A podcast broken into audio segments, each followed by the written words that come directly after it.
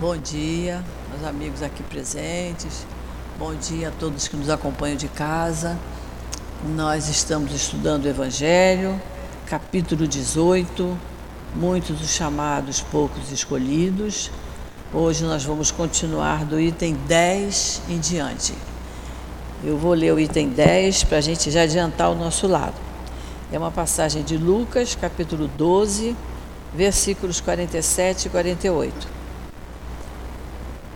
capítulo, capítulo 18, item 10. Muito se pedirá aquele que muito recebeu.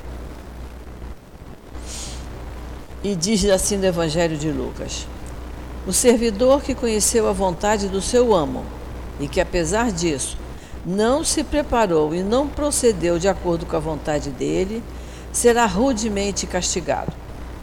Mas aquele que, não sabendo da sua vontade, fez coisas dignas de castigo, será menos castigado. Muito se pedirá àquele a quem muito foi dado, e maiores contas serão pedidas àquele a quem muito foi confiado. Então vamos fazer a nossa prece. Fazer, Sandra.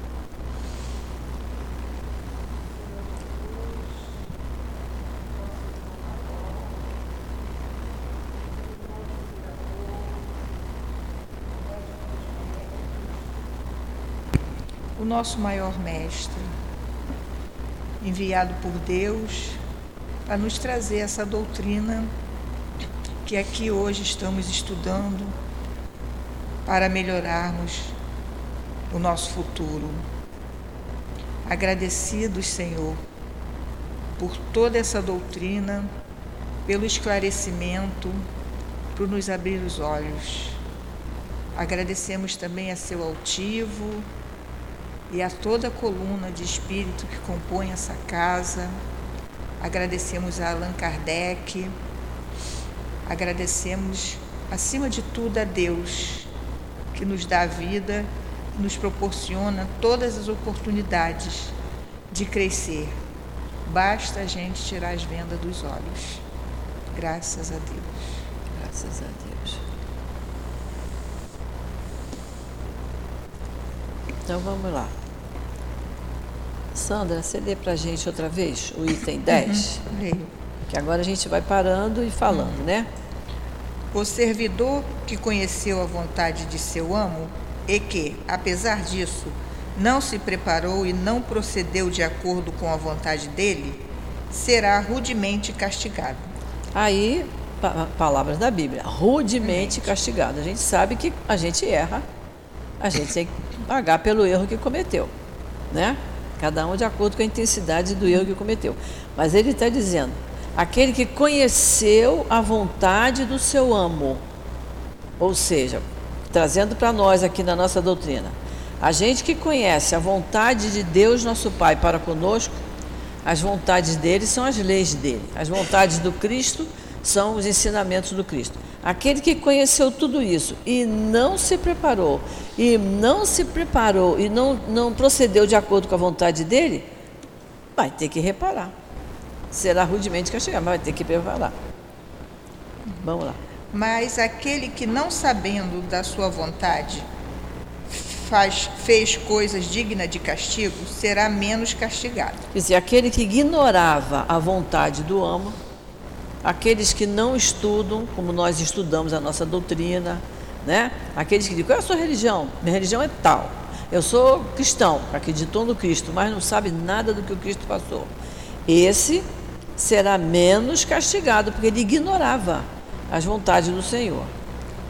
Muito se pedirá aquele a quem muito foi dado, e maiores contas serão pedidas àqueles que a, a quem muito foi confiado. Sim, Lucas. porque se a, se a gente sabe, não podemos chegar lá no plano espiritual e dizer, mas eu fiz errado porque eu não sabia. Nós não podemos dizer isso. Nós estamos tomando conhecimento, né? Que as leis de Deus estão na nossa consciência, todos nós temos consciência, então não tem por que dizer isso, né? E aí eu recomendo que a gente pegue o livro dos Espíritos e a gente. É uma lição pequenininha que eu vou passar. É da 456 até a 472. Porque a gente vai estudar a 456 e não consegue parar. e vai até 472, tá, gente? Porque é muito importante. Eu vou só mostrar para vocês qual é a questão 456, porque é uma situação que muitas pessoas têm dúvida. A 456, Kardec perguntou assim: Os espíritos veem tudo o que fazemos? Tudo. E os espíritos responderam: Podem ver, pois que constantemente vos rodeiam. Constantemente, quase sempre, vos rodeiam. Cada um, porém, só vê aquilo a que dá atenção. Não se ocupam com o que lhes é indiferente. Então, há coisas que nós humanos fazemos, nós encarnados fazemos, que não interessa para os espíritos ficarem perdendo tempo do nosso lado. Né? Aí a pessoa diz assim, mas olha, quando eu estou fazendo isso, os espíritos estão vendo, isso vai dar um pânico nas pessoas. Não é bem assim.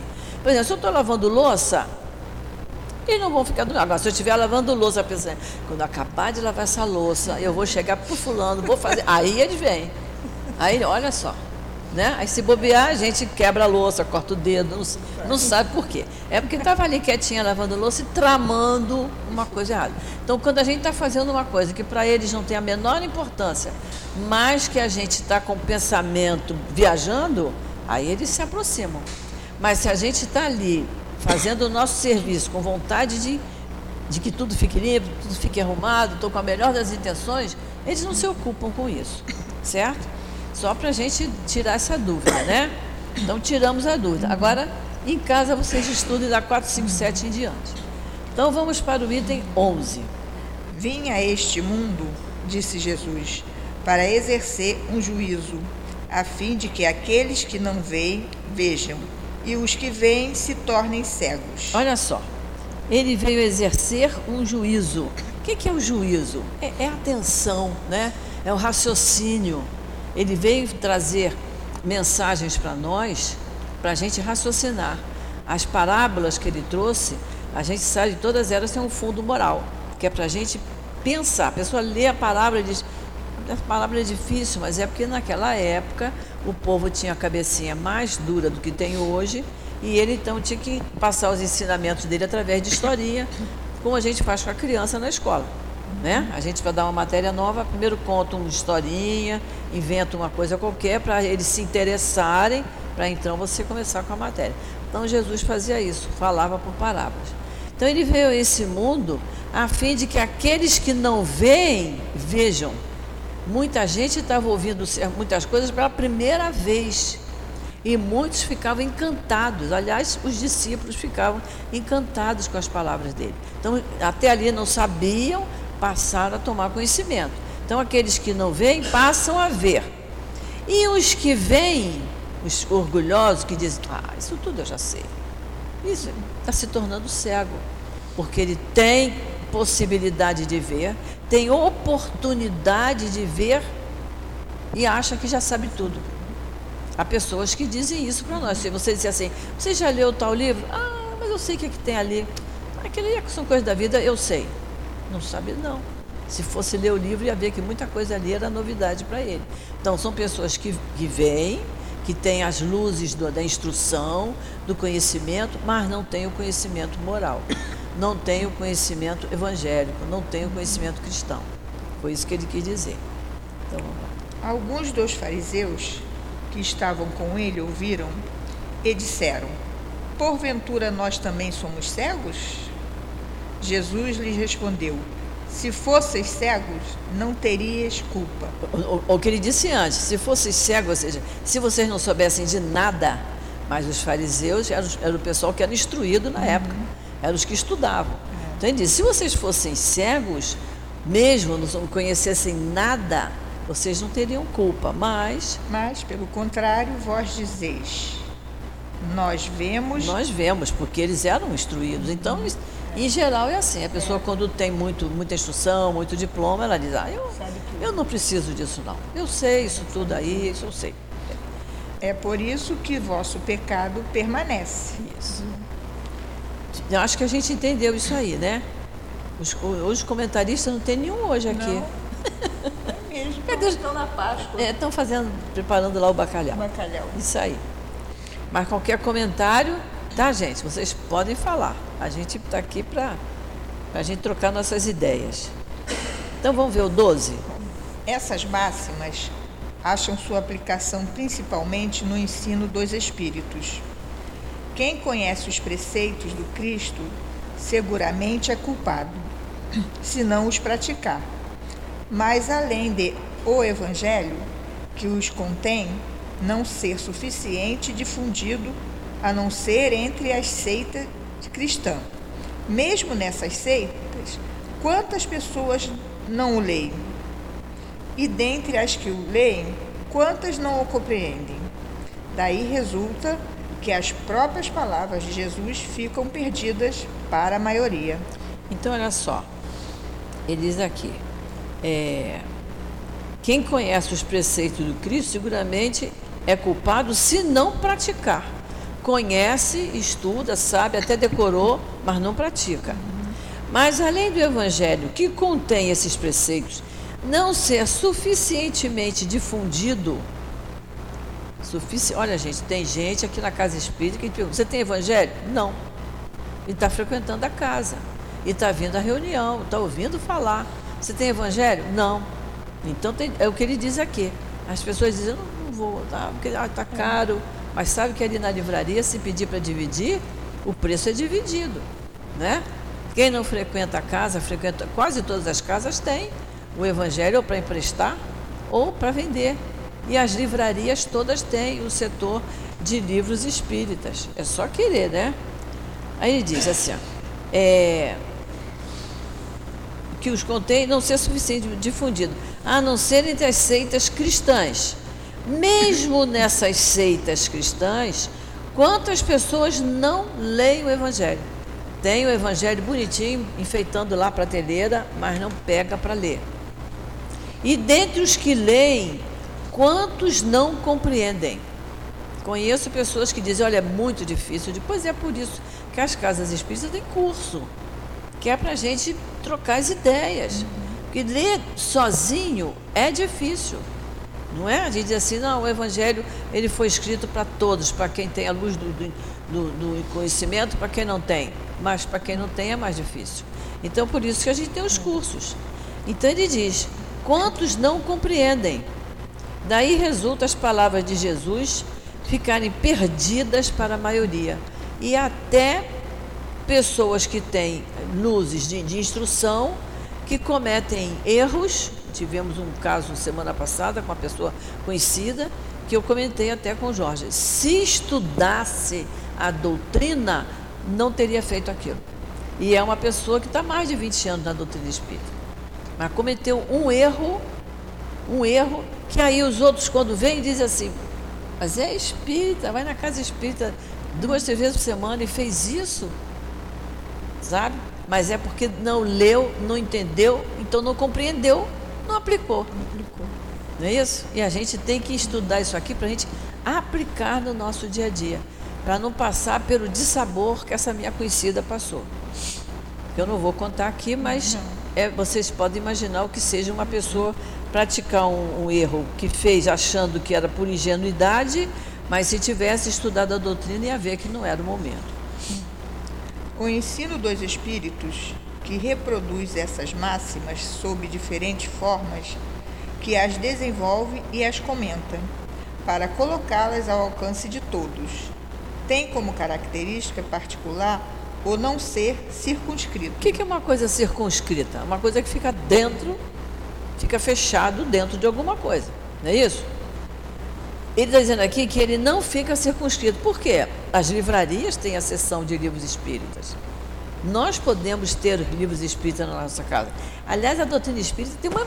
Se a gente quiser comprar assim um décimo do que se fala, e não, não tinha estante que coubesse, né? Porque é muito livro. Então, ele é difundido, pode ler à vontade. Eu tenho uma conhecida que estava fazendo uma terapia e a, a, a, terapeuta mandou que ela lesse o livro há dois mil anos. Ela leu, gostou, disse, agora você vai ler 50 anos depois. Uma terapeuta descobriu que dentro das obras espíritas ali tem um auxílio muito grande para quem está fazendo terapia. Vejam como, como é importante. Então, por isso que ele está dizendo, ele não é circunscrito, ele é aberto para todos. É só querer. É assim cada um, letrado ou iletrado, crente ou incrédulo, cristão ou não, pode recebê-lo, porquanto os espíritos se comunicam por toda parte.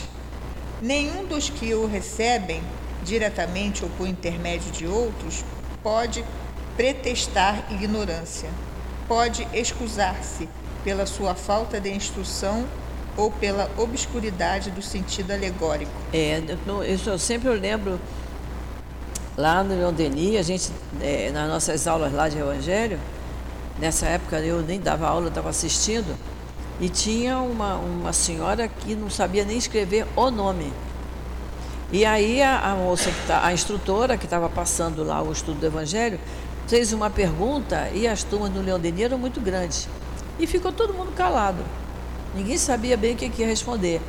Essa criatura que não assinava nem o nome, ela falou assim: Eu posso ver se o que eu estou pensando é verdade? Aí a moça disse: Pode. Gente, ela respondeu perfeitamente.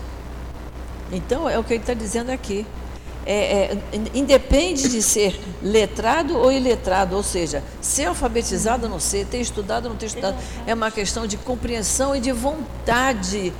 Ela, ela não lia, mas ela ouvia com muita atenção. Então ela respondeu e aí ficou, ficou assim, uma, todos ficaram muito admirados e muito contentes com a interpretação dela, que foi perfeita, né? Portanto, Aquele que não põe em prática para se melhorar, ou que admira apenas como uma coisa interessante e curiosa, sem que seu coração seja tocado, que não se torna menos fútil, nem menos orgulhoso, nem menos egoísta, nem menos ligado aos bens materiais, nem melhor do que o seu próximo. É tanto mais culpado quanto mais possibilidades teve de conhecer a verdade. Então, aquele que, que tem o Evangelho à sua altura, à altura das suas mãos, né? Uhum. Mas não põe em prática nada do que estuda. Então, ele, ele lê o Evangelho, mas o coração dele não é tocado, ele não se torna menos fútil, ele não deixa de ser orgulhoso, egoísta, não deixa de ser materialista nem se torna melhor para o seu próximo. Ou seja, lê o Evangelho como se estivesse lendo um jornal qualquer, né? sem perceber a profundidade. É tanto mais culpado quanto mais possibilidades teve de conhecer a verdade. Por isso que nós já estudamos lá no outro capítulo que São Vicente Paulo diz: gostaria que desses mais atenção às leituras evangélicas. Dar atenção é ler para entender. Por isso que sempre que alguém pergunta assim, ah, como é que eu faço o culto no lar? Vai ler o Evangelho. Não é para ler um capítulo inteiro, para ler não sei quantas páginas. É para ler, às vezes, um parágrafo. Olha, nós fizemos o culto agora do mês de março, na casa do Anselmo e da Beth. Nós fizemos o capítulo 19, que é o próximo que nós vamos estudar. Nós ficamos uma hora analisando o capítulo 19, item 1 não é? Uma hora de culto analisando o capítulo 19, item 1. Por quê? Cada um disse o que, que entendeu, cada um interpretou, houve interpretações corretas, mas houve interpretações também que ainda não estavam muito ajustadas, e ali nós ficamos analisando. Então, para a gente ver que, como é importante, né? Leu um item e não, não acabou, acabou a hora do culto e nós não podemos passar para o item 2, né? Então é isso que é uma leitura com atenção, com dedicação, que a gente precisa fazer. Agora para os médios. Os médios que obtêm boas comunicações são ainda mais merecedores de repreensão, se persistirem no mal, pois frequentemente escrevem sua própria condenação. E se não estivessem cegos pelo orgulho, reconheceriam que os espíritos se dirigem a eles mesmos. Olha só, eu sempre falo isso aqui. O trabalho do médium é de uma importância fora do comum, porque é de uma responsabilidade enorme.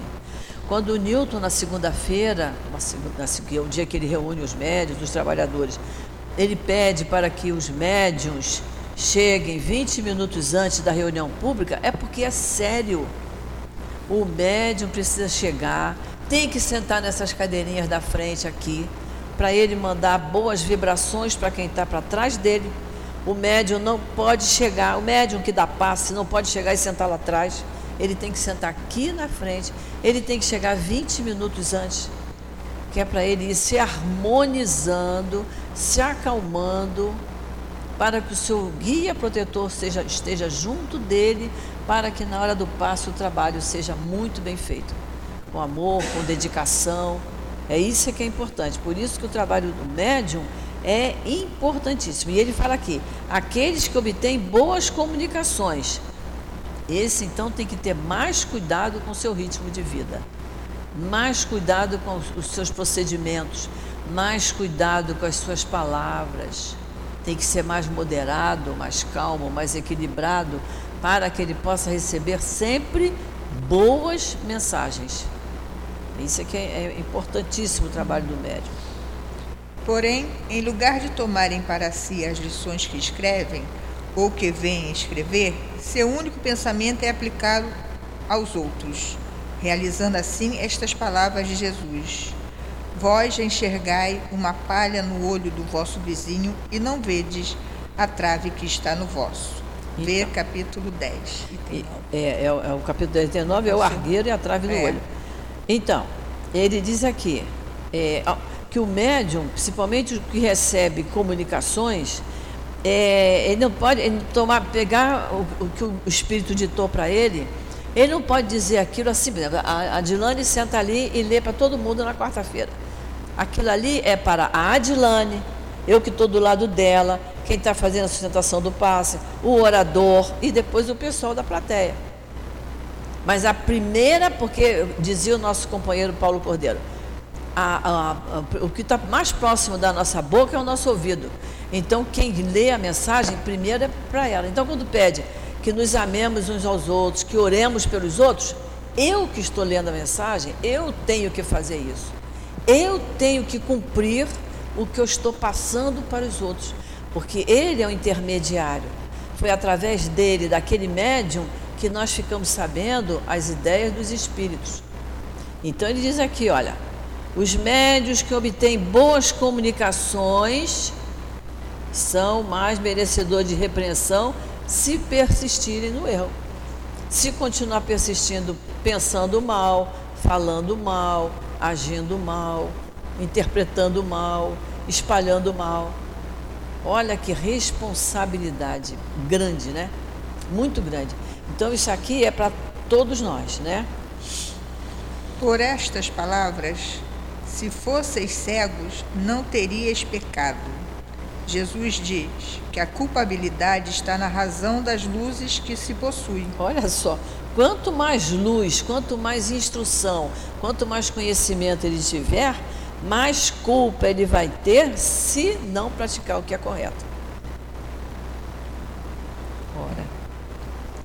Ora, os fariseus, que tinham a pretensão de ser e realmente eram a parte mais esclarecida da nação, tornavam-se mais repreensíveis aos olhos de Deus que o povo ignorante.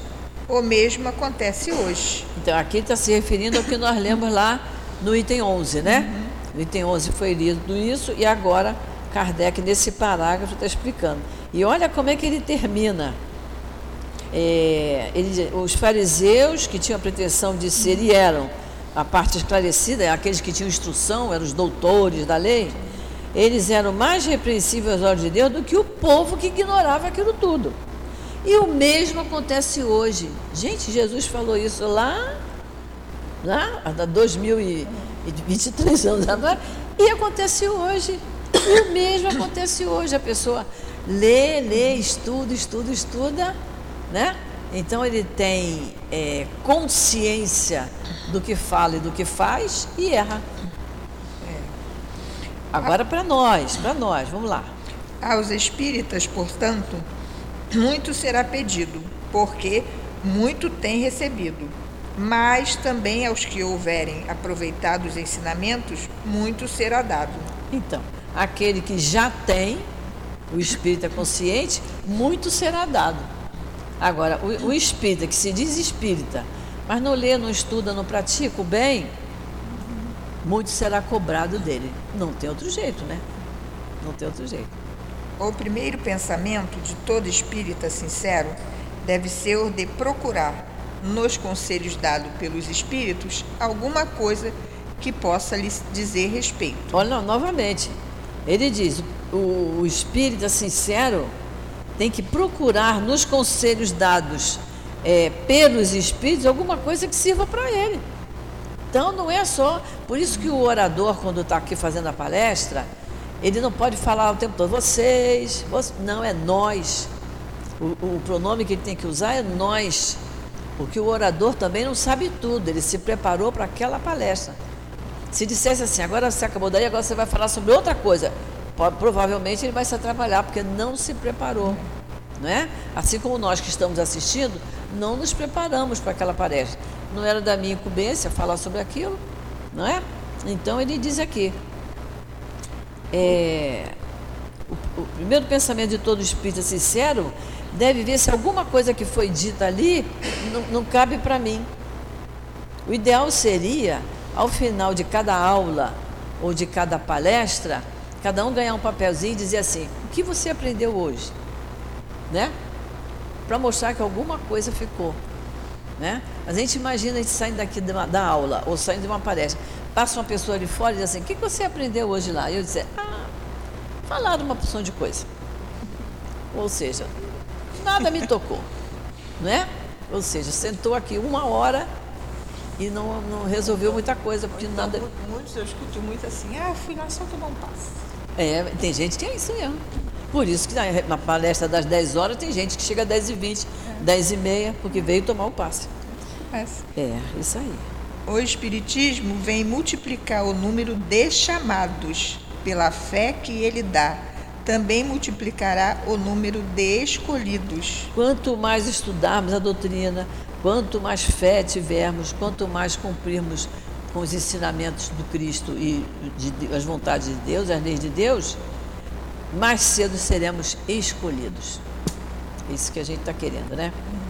Então vamos para a instrução dos espíritos. Esse capítulo tem essa particularidade. Kardec começa a instrução dos espíritos com passagem dos evangelhos, passagem de Mateus e de Marcos, né? É. Novamente, ó, dar-se-á aquele que tem. Seus discípulos, aproximando-se dele, perguntaram: Por que lhes, fala, lhes falas por parábolas?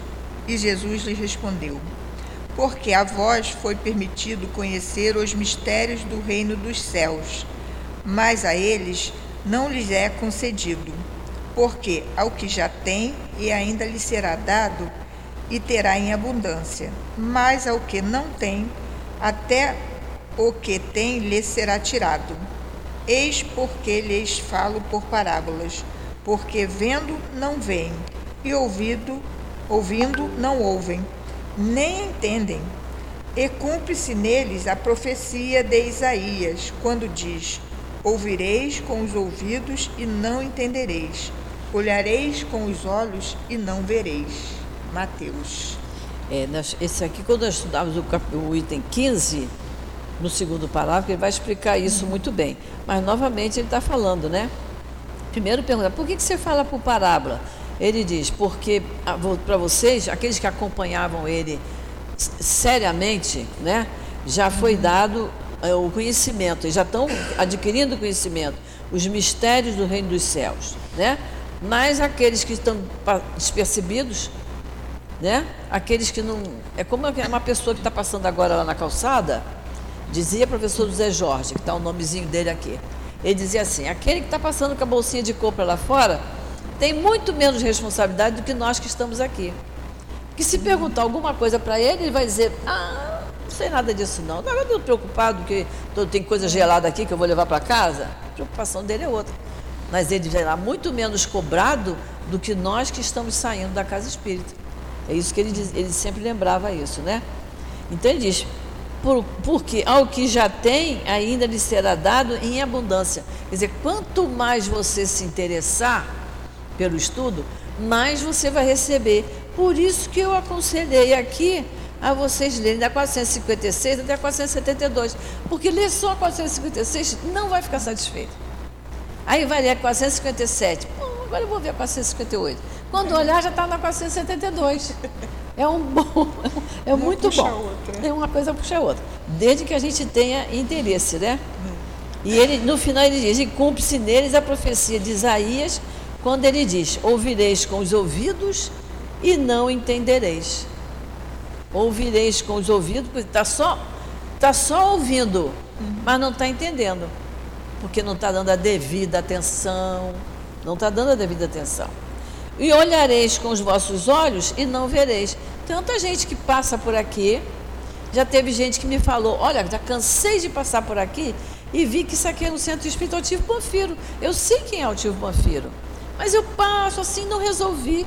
Quer dizer, ela viu um monte de vezes o nome da casa e não entrou. Aí um dia a barriguinha doeu um pouquinho mais, ela veio. Né? Então ele está dizendo aqui: E olhareis com os vossos olhos e não vereis. Vamos para o 14. Prestar bem atenção ao que ouvis, porquanto com a medida que medirdes, os outros vos medirão a vós, e ainda vos será acrescentado.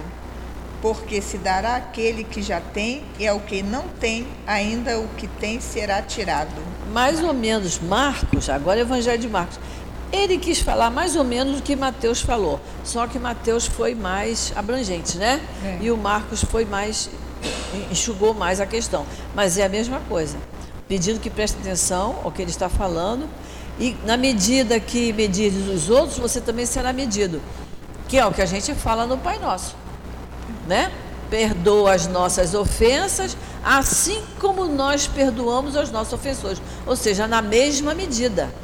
Se a gente prestar bem atenção às palavras do Pai Nosso, a gente vai dizer assim: mas será que eu perdoo na mesma medida?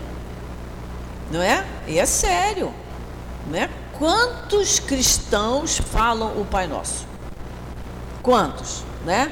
Nós espíritas, porque foi a prece que Jesus deixou, tem gente que pensa que espírita não precisa ler Pai Nosso, precisa. Está aqui no Evangelho, segundo o Espiritismo, que foi a prece que Jesus nos deixou. O espírita, o católico, o evangélico, o umbandista, todos leem o Pai Nosso. Mas essa frase é importantíssima: perdoa as minhas ofensas. Tem gente que fala, perdoa as minhas dívidas assim como eu perdoo os meus devedores. É muito sério isso. A prece eu estou falando com Deus. E eu estou afirmando uma coisa que eu ainda não sei fazer. É preciso que a gente repense muito nisso. Então ele está mostrando aqui, né? E no final ele diz: por quanto se dará àquele que já tem, quer dizer, já tem vontade, já faz esforço, quer aprender, quer melhorar, quer fazer reforma íntima. E ao que não tem, ainda o que tem lhe será tirado. Porque às vezes tem gente que vem, fica um tempo na casa espírita e depois sai. Mas você saiu por quê? Ah, eu tinha um compromisso, tinha outras coisas para fazer. Não, não valorizou, não entendeu. Então o que ele pensava que estava adquirindo, ele perdeu. Porque saiu daqui, se, se dispersou, né?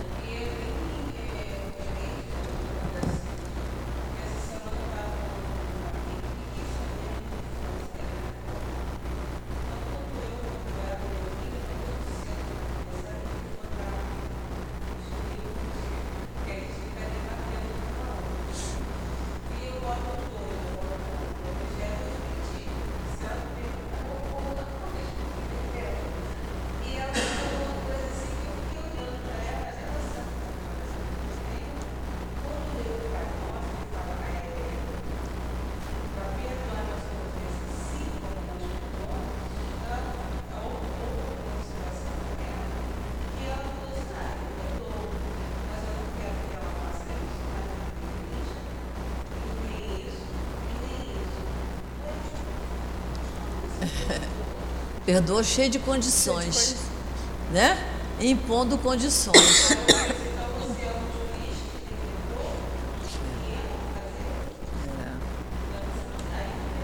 É, é. É, é. Tem coisas que não adianta a gente esticar, porque vai chegar o tempo. Chegou para nós, né? Está chegando para nós, mas Uma um dia hora vai chega. chegar. Uma hora É. chega, mas Numa já- hora chega. Vamos lá, vamos para o 15. Dar-se-á aquele que já tem, e tira-se ao que não tem. Meditai nesses grandes ensinamentos que tantas vezes nos têm parecido contraditórios. Eu, Kardec percebia, e agora aqui não é Kardec, aqui é um espírito amigo. Ele percebia como isso fica complicado na cabeça da gente quando está vendo. Alguém caiu da cadeira? É isso, Tiago. Dá-se-á aquele que já tem e tira-se ao que não tem. Vamos lá. Aquele que recebeu é o que possui o sentido da palavra divina. Ele recebeu porque se esforçou para tornar-se digno dela e porque o Senhor, no seu amor misericordioso, encoraja os esforços que tendem para o bem. Olha só, aquele que recebeu, que recebeu o ensinamento, que está estudando sobre as palavras do Cristo, os ensinamentos do Cristo, as leis morais, né? as leis divinas. Ele diz aqui: recebeu porque se esforçou para tornar-se digno de tudo isso. Eu tenho que me tornar digna de ler o que Jesus passou, o que Deus quer de mim e me tornar digno disso. Porque o Senhor, no seu amor misericordioso, encoraja os esforços que tendem para o bem. Porque a gente é tentado o tempo todo. Ah, eu não vou fazer isso não. Hoje está chovendo muito, hoje está frio, hoje está calor. Ah, hoje é domingo de Páscoa. Hoje é domingo de Páscoa. Eu estou sentindo falta daquele pessoal que pega o microfone e fala. E fala. Mas eu vou cobrar deles o bacalhau. Então, ele diz aqui que Deus encoraja os esforços de- daqueles que tendem para o bem, quer dizer, aquele que faz o esforço e diz: vou mudar, Vou- não vou mais usar esse vocabulário, não vou mais tomar esse tipo de atitude, vou falar agora mais brandamente com quem está errando, muito especialmente dentro da nossa casa religiosa. A gente, a gente dentro de casa, com, com filhos, a gente às vezes é severo demais, é brusco, mas tem uma hora que a gente diz: eu tenho que parar com isso. Eu tenho que tratá-lo com mais amor, com mais carinho, para trazer ele para mim. Então aqui também, eu tenho que tratar o nosso próximo com mais amor, com mais carinho, para que eu possa ir agregando mais, agregando mais. Né? O que, que é isso? Trazendo mais para junto de mim, para que as pessoas façam como eu vi ontem na filmagem que fez. Todo mundo trabalhando lá no telheiro com muito amor, com muito carinho. Um trabalho muito bonito. O que, que é isso? É você agregar as pessoas através do sentimento do amor. Não é isso que ele diz? É, porque também quando você trata com agressividade, a pessoa, além da pessoa se afastar, ela sai com raiva de você. Pior ainda. E as vibrações? Né? E com raiva de mim, que vibrações que vem para mim? Né? Pior ainda. É. Esses esforços contínuos, perseverantes, atraem as graças do Senhor. Ó, esses esforços contínuos e perseverantes. Perseverantes, né? Às vezes a pessoa diz assim, não, eu já, eu- a fulana já me disse uma palavra bem desagradável, mas eu, eu vou continuar. Né? Eu tenho até um conhecido que diz assim, quem sabe se a minha prova não é ouvir as palavras grosseiras que ela tem para me dizer. Olha só que, que beleza que essa pessoa já conseguiu. De vez em quando levam passar fora e ela diz, eu, eu, quem sabe se não é a minha prova? Então, se é a minha prova, eu não posso ser reprovado. Eu tenho que ficar é, onde eu estou, eu tenho que continuar fazendo. São como um imã que atrai para si o que é progressivamente melhor. O que, que ele está falando? Está falando dos esforços. Os esforços são como um imã que atrai para si o que é progressivamente melhor. Atrai para si as graças As graças abundantes que vos tornam fortes para subir a montanha santa, no alto da qual se encontra o repouso após o trabalho. Então só nos faz bem. A nossa reforma íntima só nos faz bem. Não tenhamos dúvida disso.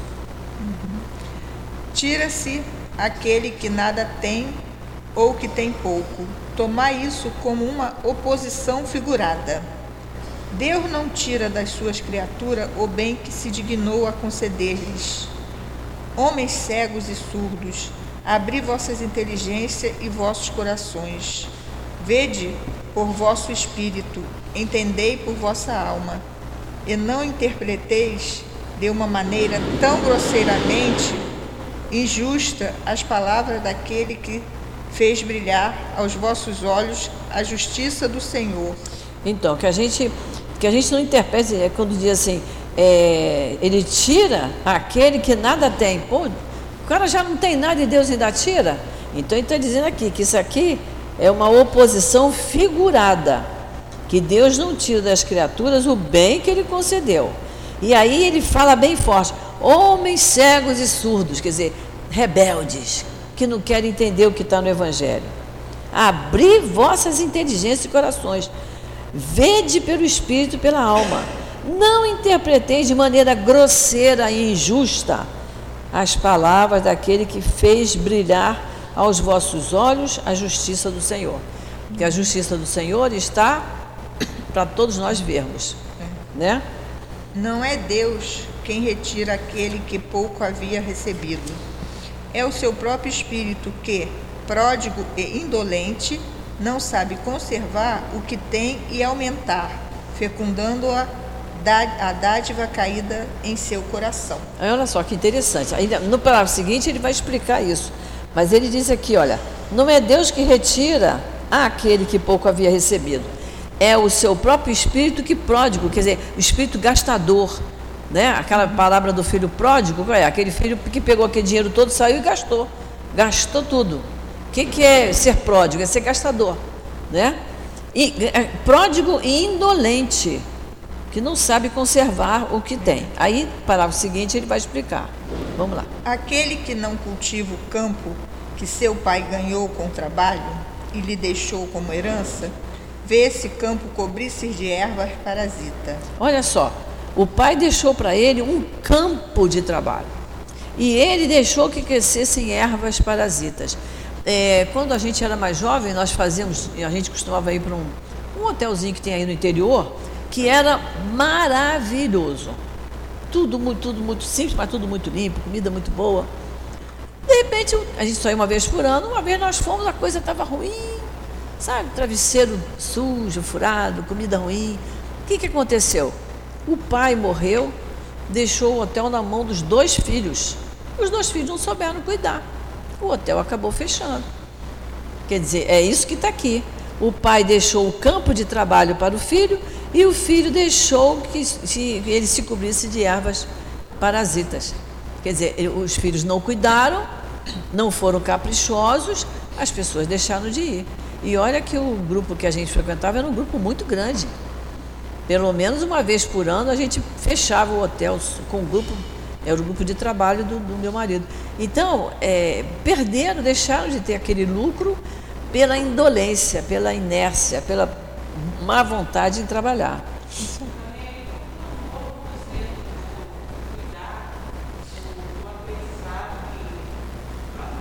Deixou, porque eles já trabalhavam com o pai. Eles já tinham experiência. Mas quem mantinha aquilo ali firme era o pai. Morreu de repente. Isso acontece também em muitos centros, né? Centro espírita. Às vezes tem aquele diretor centrado, o centro é bom, vive cheio. Aí ele faz a passagem, entra um diretor que não dá certo, aí vai todo mundo embora. É, porque também os trabalhadores os não trabalhadores mantiveram. Não... Os trabalhadores não mantiveram o trabalho, porque é. o centro espírita, o bom, o bom presidente morre, mas tem os trabalhadores, tem, tem os médios da casa. É, mas tem Eles têm por obrigação manter, não é? Manter, porque ali é, o, tem, todo lugar tem que ter alguém para dirigir. Uhum. Tem que ter um cabeça para dirigir, para organizar.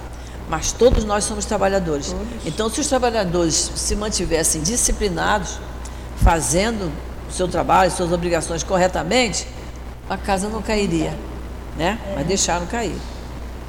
É seu pai quem lhe tira as colheitas que ele não quis preparar? Foi o pai dele o culpado? Se ele deixou os grãos destinados a produzir nesse, nesse campo morrerem por falta de cuidados, deve acusar seu pai por eles nada produzirem? Não, não. Não. não. Em vez de acusar aquele que tudo lhe preparou e criticar suas doações, que acuse o verdadeiro autor de suas misérias e que então, arrependido e ativo, se entregue ao trabalho com coragem. Ele tem que reconhecer que a falha foi dele. O pai morreu, deixou tudo, tudo certo, tudo organizado. O pai morreu. Ele é que não foi um trabalhador, ele não foi ativo, não foi perseverante, não fez esforço, né? Que prepare o solo ingrato pelo esforço da sua vontade, que o lavre fundo com a ajuda do arrependimento e da esperança, que nele lance com confiança a semente boa escolhida entre as mais que a regue com seu amor e sua caridade. Tá vendo? Tudo aqui é figurado, né? Né? Tudo aqui é figurado, né? A semente aqui é o eu esforço, é, é, é a vontade de continuar com o trabalho perfeito, né? Quer dizer, o próprio Espírito está usando uma linguagem figurada para que a gente entenda. Que ele diz que prepare o solo ingrato pelo esforço da sua vontade. Né? Eu tenho que ter vontade e perseverança para acordar cedo para trabalhar que nele lance com confiança a semente boa, escolhida entre as mais, que ele saiba separar o joio do trigo, né?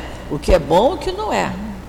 E que regue esse, essa terra com o seu amor e a sua caridade. O que, que é isso? O amor e a caridade estão dentro de nós, está no nosso sentimento, no nosso coração. E é, e é assim que temos que trabalhar. E, e, e Deus, o Deus de amor e de caridade, dará àquele que já recebeu. Já recebeu. Desde o momento que você mude, que você comece a trabalhar com amor, com boa vontade, Deus vai ajudar. Então ele verá os seus esforços coroados de sucesso, e uma semente produzir cem, e outra produzir mil. Coragem, trabalhadores, tomai vossos arados e vossas charruas, trabalhais aos vossos corações, arrancai deles o joio, semeai o bom grão que o Senhor vos confia, e o orvalho do amor vos fará produzir os frutos da caridade. Espírito amigo. Espírito amigo. Muito bom.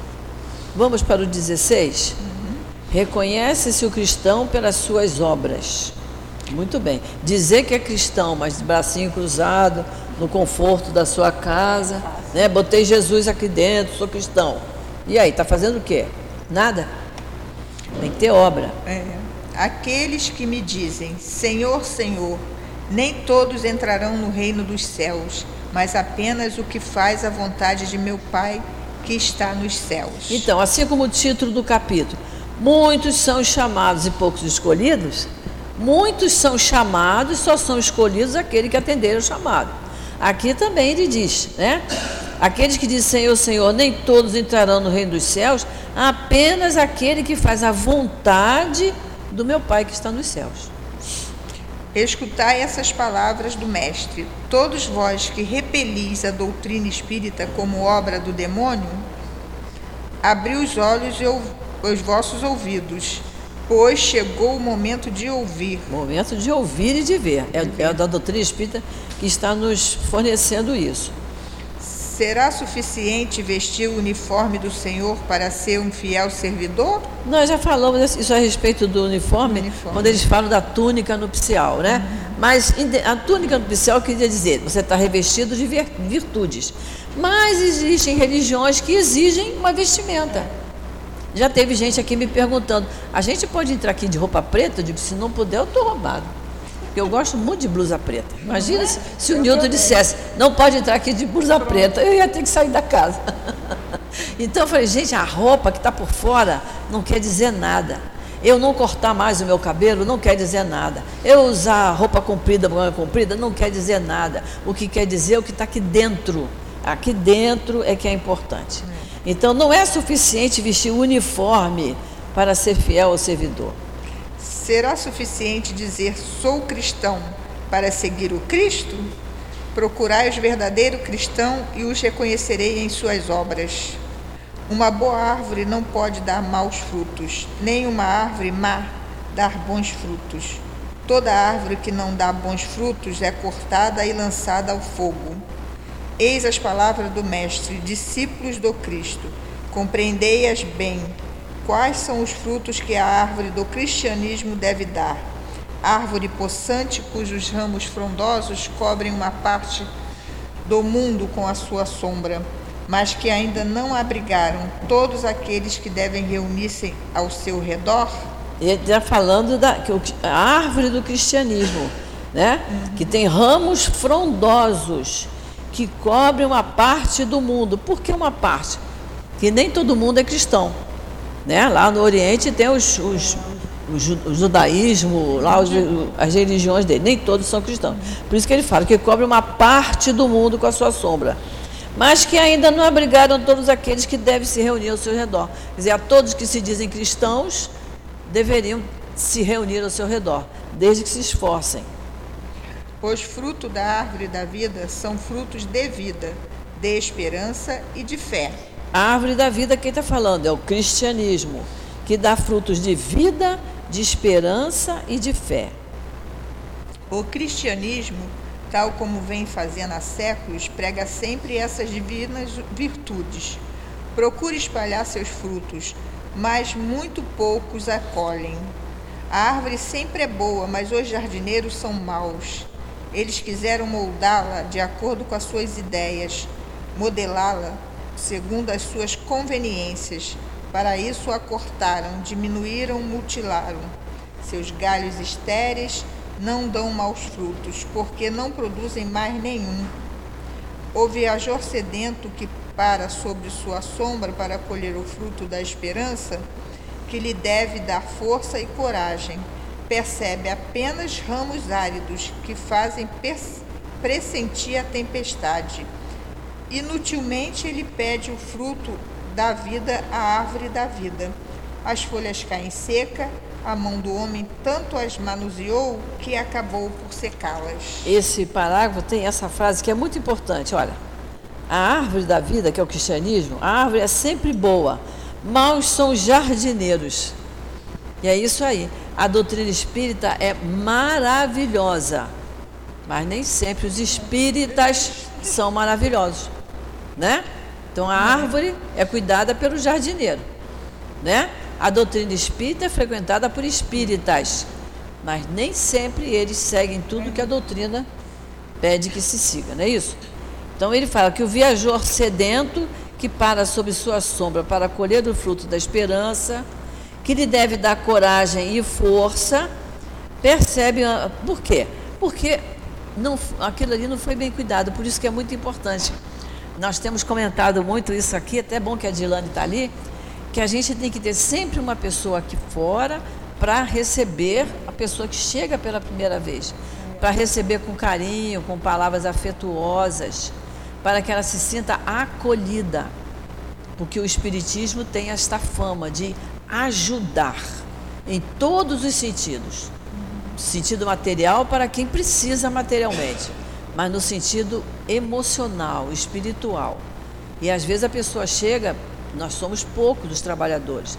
A nossa casa é muito novinha, então são poucos os trabalhadores. Então, às vezes a pessoa chega, às vezes eu estou aqui na mesa, eu vejo, a pessoa fica meio, meio por causa do ar-condicionado, a porta tem que estar fechada, então a pessoa não sabe por onde que vai entrar. Quando tem alguém ali em, em pé que possa ajudar, e sempre temos algum companheiro, e são todos com muito boa vontade, mas às vezes ele tem que levar uma criança lá na, na salinha da evangelização, ele tem que se ausentar por algum motivo, e a pessoa fica meio perdida ali. Mas se pudermos receber a pessoa sempre com carinho, para que a pessoa veja que aqui é uma casa de amor, isso é muito importante. É isso que ele está falando aqui. Nós estamos representando aqui essa árvore da vida, né? Estamos representando. Abri, portanto, vossos ouvidos e vossos corações, meu bem-amados, Cultivai essa árvore da vida, cujos frutos dão a vida eterna.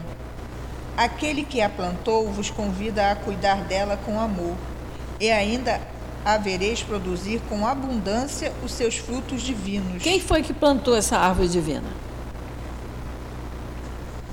Silêncio. Jesus. Não é a árvore do cristianismo? cristianismo? Foi Jesus que plantou. Deixai-a tal como Cristo a entregou a vós. Não a mutileis. Sua sombra imensa quer se estender sobre o universo. Não corteis os seus ramos. Seus frutos benéficos caem em abundância para sustentar o viajante sedento, que alcançou o seu objetivo. Os seus frutos benéficos. Os frutos da árvore da vida, do cristianismo, são sempre benéficos. Não amontoeis esses frutos para guardá-los e deixá-los apodrecer, a fim de que não sirvam a ninguém. Não podemos guardar tudo que a doutrina espírita nos ensina, tanto os ensinamentos, o estudo, como os nossos hábitos, nossas atitudes, nossas palavras, não podemos guardar para nós, nós temos que espalhar isso. Há muitos chamados e poucos escolhidos. É que existem os que se apropriam do pão da vida, como os que há frequentemente do pão material. Não vos coloqueis entre eles a árvore que dá bons frutos. Deve espalhá-los por todos e depois procurar o que estão necessitados. Levai-os para debaixo da ramagem da árvore e partilhais com eles o abrigo que ela vos oferece. Vamos continuar que eu quero acabar isso hoje. Não se colhem uvas nos espinheiros. Meus irmãos, afastai-vos, pois, daqueles que vos chamam para apontar os tropeços do caminho, e segui os que vos conduzem à sombra da árvore da vida. O Divino Salvador, o justo por excelência, disse: E suas palavras não passarão. Aqueles que me dizem Senhor, Senhor, não entrarão todos no reino dos céus, mas apenas os que fazem a vontade de meu Pai que está nos céus.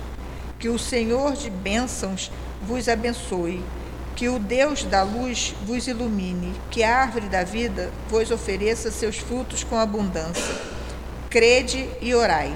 Simeão. Simeão. Gente, esse, esse último item foi assim meio rápido, porque eu queria acabar hoje o capítulo 18, para não ficar um pedacinho para a semana que vem. Mas, se vocês quiserem, semana que vem a gente pode dar uma ligeira repassada nesse item 16, que realmente ele tem muitos ensinamentos importantíssimos para nós. Então a gente vai, semana que vem, Aí a gente começa então o capítulo 19. Certo? Então vamos fazer a nossa prece, está na hora da gente acabar.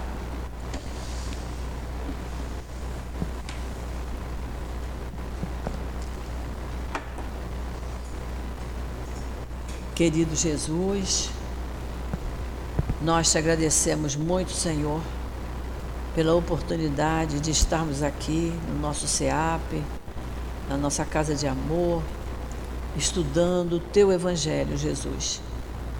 Que oportunidade excelente que estamos tendo. Então, Jesus, abençoa o nosso esforço. Amplia sempre, Senhor, a nossa boa vontade de estarmos aqui estudando e nos esforçando para entender cada vez mais e melhor. Que entendendo, nós colocaremos em prática todas as suas vontades, todas as vontades de Deus para conosco. Então, Jesus, abençoa cada um de nós. Abençoa todo espírita que estuda e que tem um desejo enorme de se reformar intimamente. Abençoa esta casa, Senhor, que nos acolhe sempre de braços abertos.